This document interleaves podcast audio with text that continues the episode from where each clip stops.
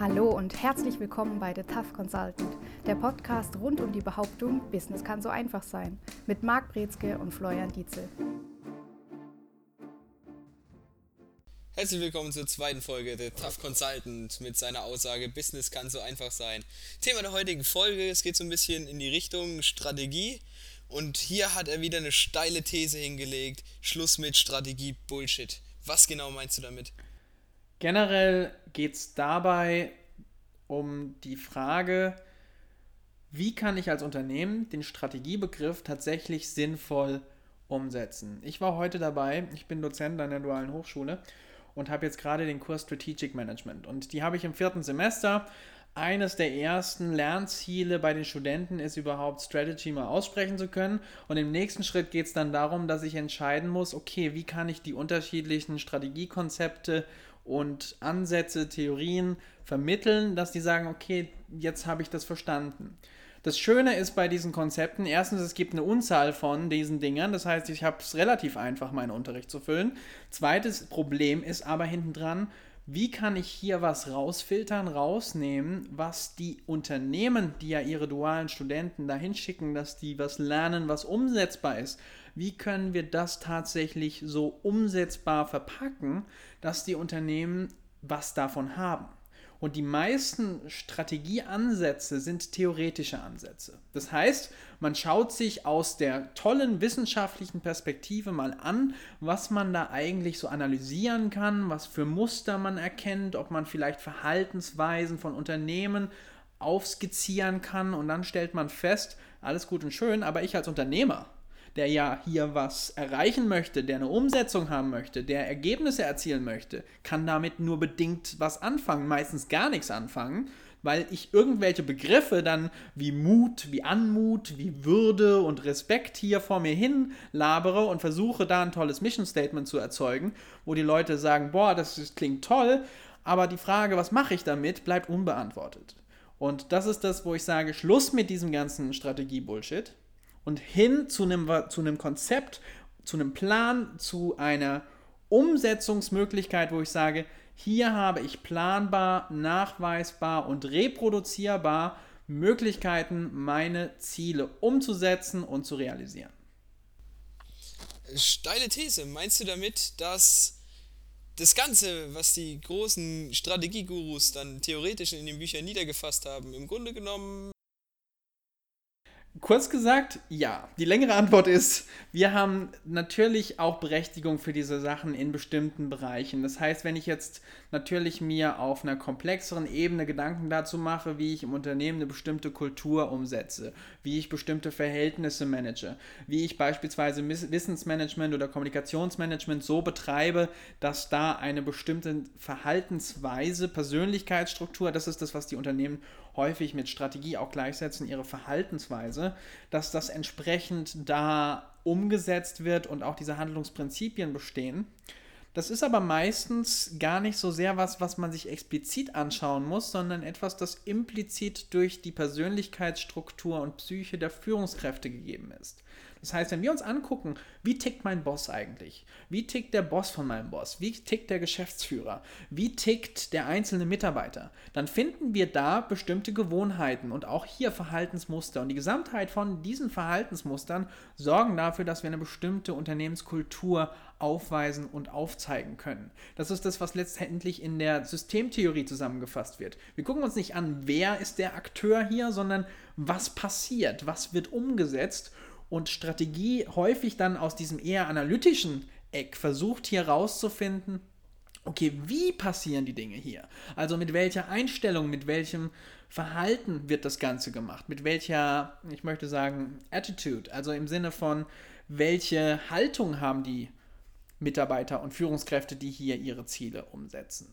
Und das Problem dabei ist aber, wie gesagt, dass wir nichts Konkretes, nichts Handfestes haben und dass der Pragmatismus, das heißt die Umsetzbarkeit, hinten stecken bleibt.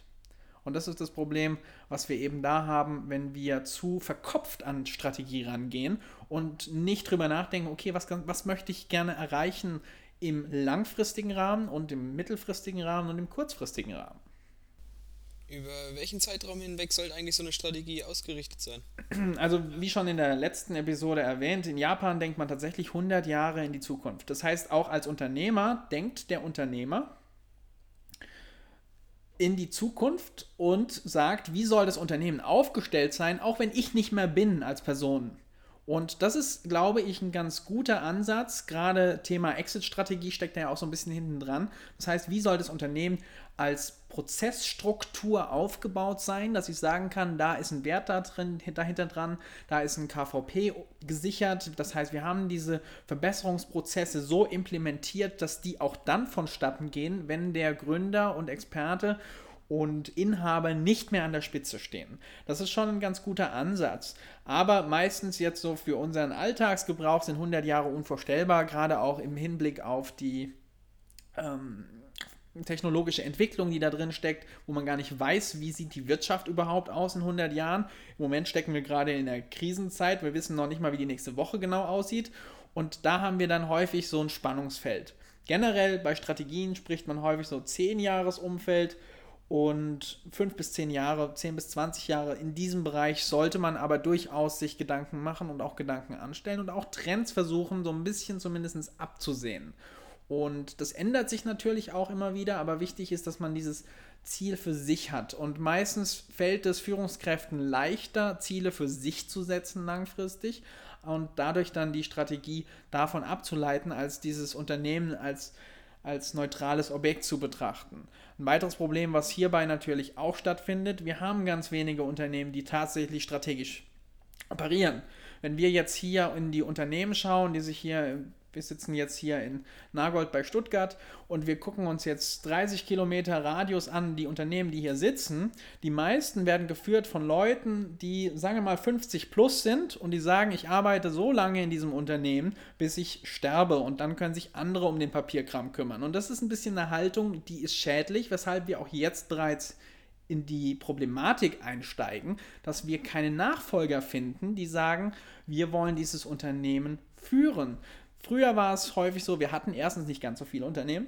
Und da gab es dann Sohnemann oder Tochter, die dann eventuell das übernommen haben. Und jetzt sind wir in der Situation, es gibt keine guten, qualifizierten Nachfolger aus den eigenen Reihen häufig, weshalb da dann auch jetzt dieser Sog entsteht, wie diese Übernahme entsprechend stattfinden soll. Das kann ich mir vorstellen. Das ist bestimmt auch eine riesen Aufgabe für dich als äh, Tough Consultant, entsprechend auf die Unternehmen zuzugehen und dieses Eis irgendwo zu brechen, gegen die ältere Generation vorzugehen und da entsprechend hilfreich tätig zu werden. Es ist immer gut, wenn man zu einem Kundengespräch kommt und erstmal sagt, du wirst sterben. Das nimmt so ein bisschen die Ernstigkeit bzw. Leichtigkeit aus dem Gespräch raus. Und da muss man dann eben aufpassen, es ist aber so. Und man muss dieses Thema ansprechen. Und es ist kein gutes Smalltalk-Thema. Versuchen Sie es mal beim Bäcker und gehen Sie morgen mal hin und sagen, übrigens, ich hätte gerne drei Roggenbrötchen und Sie werden sterben. Und das ist nicht, nicht die Reaktion, die man häufig erwarten möchte. Und gerade aber als Tough Consultants, so wie wir uns eben präsentieren, muss das auf den Tisch. Wir können diese offensichtlichen Dinge, die da auf uns einprasseln, nicht einfach außer Acht lassen. Und häufig ist es das, es geht noch nicht mal darum, dass wir jetzt tolle Konzepte haben, die sonst keiner hat.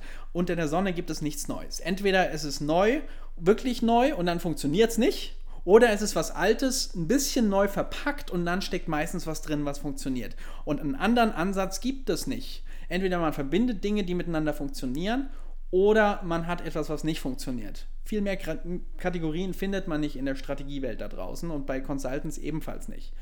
Aber Deswegen ist es unsere Aufgabe, umso stärker zu schauen, wie können wir bei unserem Gegenüber, bei unseren Klienten dafür sorgen, dass die bewusst werden, in dem Sinne, was wirklich wichtig ist.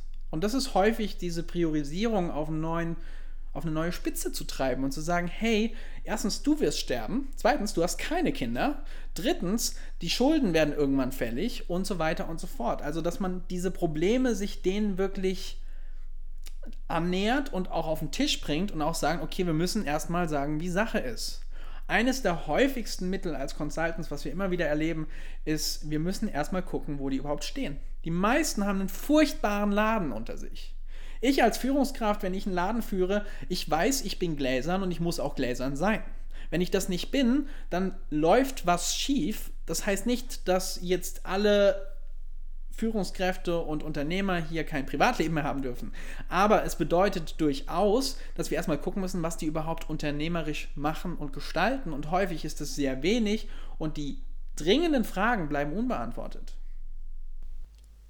Oft ist es auch der Fall, dass ich kenne es, wenn man versucht, Leute zu erreichen im Vertriebsalltag, man erreicht sie nicht, die sitzen im Meeting und dann wieder im Meeting. So, machen die den ganzen Tag da irgendwie Strategie oder wann fangen die an zu arbeiten? Strategie ist auch die beste Ausrede, um mal wieder einen Kaffee trinken zu gehen. Also, wir haben das leider viel zu häufig, dass Führungskräfte sagen, wir machen jetzt einen Ausflug, wir machen jetzt eine Strategy Session und wir fliegen dazu fünf Tage nach Bora Bora, kommen mit irgendwelchen Philosophien und Begriffen daher, die alle keinen Sinn ergeben, und versuchen die dann ins Unternehmen einzubringen. Bestes Beispiel, ich hatte eine im Kurs sitzen und die sagt, ja, wir haben jetzt diese Woche neue Anweisungen zur Unternehmensphilosophie, wir sollen jetzt Mut beweisen. Und Mut ist vielleicht nicht so das Beste, was man beweisen muss. Mut bedeutet, man will jetzt auf einmal hier komplett gegen Qualitätsmanagement zum Beispiel agieren. Man lässt jetzt einfach mal Prozesse weg. Das ist mutig. Oder einfach mal zu Hause zu bleiben, ist auch mutig. Also da ist die Frage, wie durchdacht sind die Dinge hier wirklich, die da passieren. Und du hast es richtig gesagt, die Unternehmen betreiben massive Selbstbefriedigung mit dem Begriff Strategie. Das heißt, die sitzen zusammen, schmeißen sich Begriffe an den Kopf und sagen, das ist jetzt hier irgendwie strategisch sinnvoll. Und wenn ich nicht weiß nächste Woche, was ich da umsetze und die meisten Unternehmen wissen es nicht, die machen ein tolles Plakat, was die dann aufstellen, was alle Mitarbeiter dann sich angucken können, wie toll sie jetzt eine neue Strategie entwickelt haben, wie das Unternehmen sie jetzt darstellt. Und die wichtigste Neuerung ist dann, dass die Farbe von dem Plakat jetzt blau ist und nicht mehr lila. Und dann hat man da nichts erreicht, außer Zeit verplempert. Ich will nicht sagen, dass es das Einzige ist. Ich will nicht sagen, dass es komplett reiner Bullshit ist, was die machen. Aber ganz viel davon sind Dinge, die nicht das Wesentliche betrachten, sondern sich mit Kleinigkeiten befassen es gibt ja so dieses kleine Vorurteil, wenn jemand gerade ein Seminar, einen Weiterbildungskurs entsprechend besucht hat und zurückkommt, die dann erstmal ein bisschen durchdrehen und gehypt sind, wo dann die Mitarbeiter im Unternehmen sagen, ja, der war gerade auf einem Seminar, auf einer Weiterbildungsmaßnahme, das gibt sich nach einer Woche wieder. Das heißt ja im Grunde genommen, dass es, wenn die dann ihren 5 Tage Strategieworkshop auf Bora Bora machen, dass das eigentlich Schwachsinn ist und Zeitvergeudung. Ist das, ist das so? Es sei denn, sie würden alle mitnehmen. Also wenn alle Mitarbeiter den gleichen Strategieworkshop mitmachen oder zumindest beteiligt sind an diesem Strategiefindungsprozess, dann, wenn das nicht gegeben ist, dann ist es tatsächlich Schwachsinn. In Strategiesitzungen müssen alle beteiligt sein. Es gibt so ein tolles Buch, um, ähm, Seven Habits of Highly Successful People von Stephen Covey. Und der schreibt auch, man soll sich auch als Unternehmen diese grundlegenden Grundsätze mal aufschreiben und formulieren und das gemeinsam aber mit allen Beteiligten im Unternehmen machen. Was ist in unserer Abteilung das Wichtigste? Was ist im Unternehmen insgesamt das Wichtigste? Dass alle in dieses Boot geholt werden, dass alle für sich so eine Mission finden und auch so einen Sinn hinter dem finden. Und das ist ganz wichtig. Das wird häufig vergessen bei Strategie. Und wenn ich das habe, wenn ich diese Vision habe, diese Mission habe hinter dem, was ich mache, dann habe ich da auch die Möglichkeit, tatsächlich die Leute mitzuziehen und auch als Unternehmen das Bild und die Persönlichkeit etwas zu verändern. Aber das ist nicht die Praxis tatsächlich. Die meisten Unternehmen sind dann auch viel zu kritisch.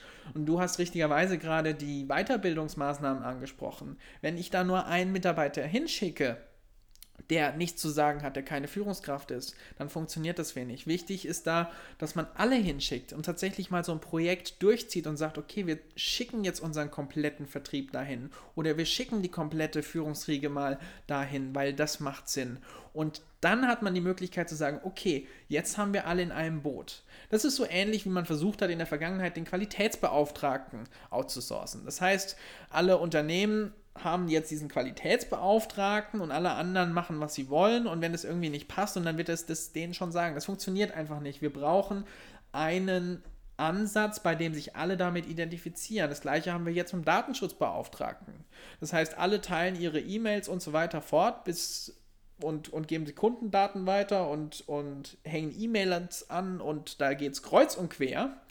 Und dann haben wir diesen Datenschutzbeauftragten, der jetzt irgendwo extern sitzt und dann vielleicht sagen soll, wie das hier funktioniert im Unternehmen. Und das ist auch ein Ansatz, der wird so langfristig nicht weitergehen. Wir brauchen für Unternehmen Strategie, aber nicht irgendwo an der Spitze und dann lang, lang nichts, sondern man braucht dieses Konzept zu sagen, ich nehme alle ins Boot, wir tauschen uns aus, wir kommunizieren, wir versuchen gemeinsam unsere Ziele zu setzen. Das ist so ein bisschen das, was bei Management bei Objectives auch versucht wird. Das heißt, dass man gemeinsam Zielvereinbarungen trifft und damit dann auch diese Strategie des Unternehmens mit allen formt. Muss so ein Prozess der strategischen Entwicklung Unternehmen, im Unternehmen intern geschehen oder kann ich mir da durchaus externe Unterstützung suchen oder sollte man das sogar vielleicht? Erstens, man sollte es, weil die Unternehmen selbst leiden unter Betriebsblindheit. Es braucht drei Monate für einen neuen Mitarbeiter, bis er genauso betriebsblind ist wie alle anderen auch. Und sie wollen nicht einen Weitblick haben von lauter Goldfischen, die erstens sich an nichts erinnern und zweitens nur ihr unmittelbares Tagesgeschäft meistens im Hinterkopf haben. Aber was nicht sein darf, ist, dass der Unternehmensberater präskriptiv, das heißt vorschreibend, in das Unternehmen geht und denen sagt, wie sie ihre Strategie zu fassen haben. Sondern es ist vielmehr so, dass er in dieser Mentorenfunktion nicht steckt. Mentor heißt, er würde irgendwas erreicht haben, was die anderen jetzt nacheifern, sondern stärker in der Coaching- oder sogar Mediatorenrolle drin steckt. Das heißt, der Berater versucht rauszufinden, was passt zu dem Unternehmen, was ist das Beste, was in den Leuten drinsteckt und versucht das an die Oberfläche zu bringen und daraus eine kleine Vision zu formen, auf die dann alle anstreben können. Aber Ansatz muss eben sein, man muss das Team haben, man muss die Unternehmen haben und die brauchen aber dann diesen externen Facilitator, der das Ganze aus denen rauszieht und da dann sagt, okay, ihr seid das und das kann der Berater entsprechend widerspiegeln und neu zusammenfassen, neu zusammensetzen, was dann so spitz funktioniert, dass tatsächlich Inspiration, Ambition und High Performance geweckt werden. Im Grunde genommen geht es ja einfach um die, die Best Practices herauszukitzeln, worum ein Unternehmen überhaupt besteht, warum die ihre, ähm, ihre Daseinsberechtigung überhaupt noch haben. Richtig, und das häufigste Problem ist, dass die internen Best Practices nicht bekannt sind. Also, dass der eine sowas so macht und der andere so macht und dass da eben kein Austausch stattfindet. Also, das ist eins, was eben dieser externe Berater herausfinden kann, wo sitzen eigentlich die Best Practices und wie agieren die Personen wiederum, was dann wiederum auch festgehalten werden kann. Natürlich ist auch in dem Zusammenhang die Frage gestellt, wie erfolgreich sieht sich das Unternehmen allgemein? Und das ist meistens was, was dann vom Geschäftsführer oder eben dem Vorstand ähm, erstmal geklärt werden muss. Steht das Unternehmen da, wo es stehen möchte, beziehungsweise wie sieht die Zielsetzung von da aus? Und dann kann man sagen, okay, hieraus können wir eine Strategie bauen, die wir dann so verankern können, dass wir tatsächlich diese Persönlichkeitsstruktur von dem Unternehmen widerspiegeln können. Thema Personalentwicklung war vorhin auch noch ein kleines Stichwort. Was denkst du, wie strategisch sind die Unternehmen im Bereich Personalentwicklung aktuell aufgestellt? Gar nicht. wir, haben, wir haben generell den Ansatz, gerade jetzt in Unternehmen häufig, die, was Personalentwicklung angeht, wir haben Trainer, die kommen jedes Jahr in die ins Unternehmen, nicht unsere Trainer. Wir haben Trainer, die gehen ins Unternehmen und spielen ihr Programm ab und die Teilnehmer beschweren sich dann nicht intern, sondern extern. Ja, wir haben da diesen furchtbaren Trainer, der macht das jedes Jahr. Und der kommt auch jedes Jahr. Das ist dasselbe Programm, bringt überhaupt nichts, aber es ist zumindest besser als ein Tag im Büro. Und deswegen füllen die auch immer brav ihre Feedbackbögen aus als Ja ist super, weil wenn sie das nicht sagen, dann wird er gecancelt und dann ist es ein Tag im Büro. Das heißt, der ist zumindest besser als so eine blöde Alltagssituation.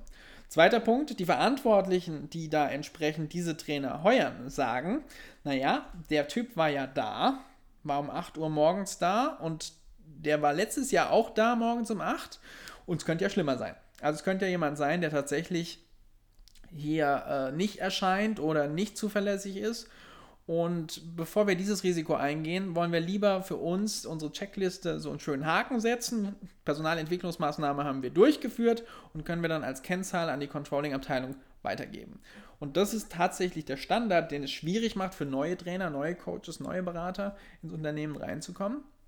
Und auf der anderen Seite ist auch ganz häufig das Ganze wie so ein Potpourri, wie so ein Katalog von Auswahlmöglichkeiten, was man in der Personalentwicklung macht, anstatt dass man überlegt, was brauchen die Mitarbeiter und was wollen die Mitarbeiter tatsächlich, dass die sich so entwickeln, entfalten können, dass die zu ihrer Best Version werden. Und das ist das, was auch tatsächlich fehlt, weil da wird Personalentwicklung nur groß geschrieben, um entweder das dann in den Stellenanzeigen toll darzustellen, dass man das macht, ohne wirklich zu hinterfragen, was ist eigentlich sinnvoll für die Mitarbeiter und was ist sinnvoll für das Unternehmen.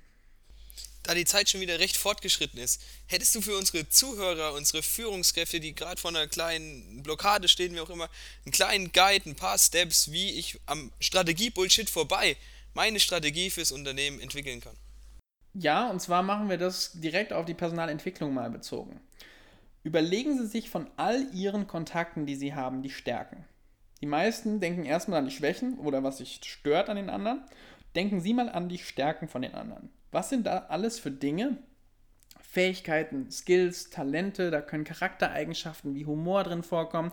Was sind Dinge, die Sie tatsächlich wertschätzen, bewundern? Und dann im nächsten Schritt überlegen Sie auch mal, wie Sie das Ganze dann eventuell kombinieren könnten sodass es einen Wert, einen Nutzen für ihre Kunden beispielsweise hat, was sie so noch nicht gekannt haben, was ihnen so noch gar nicht bewusst war. Und wenn sie das haben, dann haben sie auf einmal eine riesengroße Liste, nicht nur mit Skills und Fähigkeiten, sondern alles mit Kompetenzen, die sie so wahrscheinlich auch noch gar nicht vermarkten, beziehungsweise so auch nicht kommunizieren mit dem Team. Und wenn sie das machen, dann sorgen sie dafür, dass sie auch mehr von diesen Talenten, Skills, Stärken sehen und dass sie auf einmal ein ganz anderes Bild von ihrer eigenen Firma haben. Und das ist es, worum es geht. Sie wollen das beste Bild, das beste Image bei sich finden von ihrer Firma. Und wenn es da startet, und dann haben sie die Möglichkeit, das Ganze nach außen zu tragen und das Team hinter sich. Perfekt. Vielen Dank. Das war's wieder von unserem Tough Consultant. Und jetzt versuchen Sie es, in der, gehen Sie in die Umsetzung hinein, Schluss mit dem Strategie-Bullshit und denken Sie immer dran, Business kann so einfach sein. Und das war's wieder mit The Tough Consultant. Bei Wünschen, Fragen oder Anregungen schreiben Sie eine Mail an service at mbinspirations.com oder erhalten Sie weitere Infos unter www.mbinspirations.com.